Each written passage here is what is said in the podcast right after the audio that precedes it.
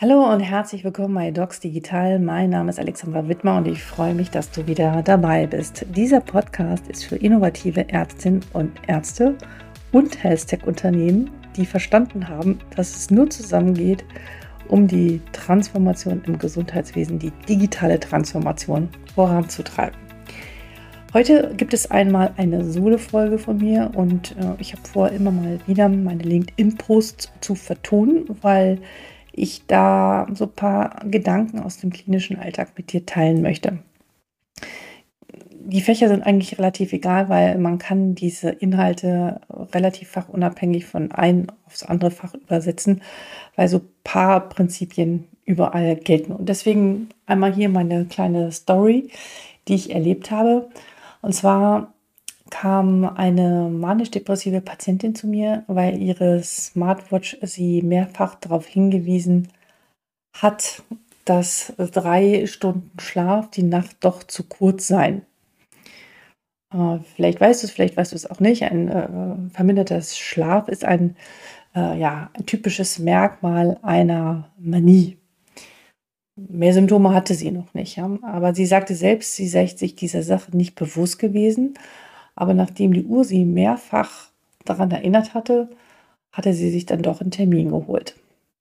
Diese Erkenntnis half mir natürlich, um mit ihr jetzt frühzeitig die Medikation anzupassen, um so hoffentlich das Vorbild einer manischen Episode abzuwenden. Wir werden sehen. Ich habe sie noch nicht wieder gesehen. Aber mein Fazit ist aus dieser Geschichte, dass ich es kaum erwarten kann, ein wirkliches proaktives Gesundheitswesen zu erleben. Und zwar so, dass sich das digitale System, was immer es auch ist, ein Wearable oder ein Tracking in der, im Handy oder auf dem Rechner, sich meldet.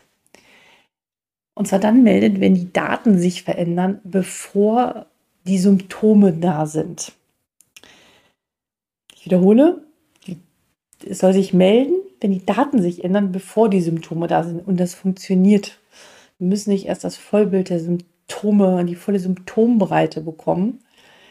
Ich finde, das reaktive Gesundheitswesen hat definitiv ausgedient und wir sollten auf keinen Fall mehr warten, bevor der Patient wirklich uns ein, ja, eine Reihe an Symptomen präsentiert, bevor er dann wirklich wieder aktiv werden kann.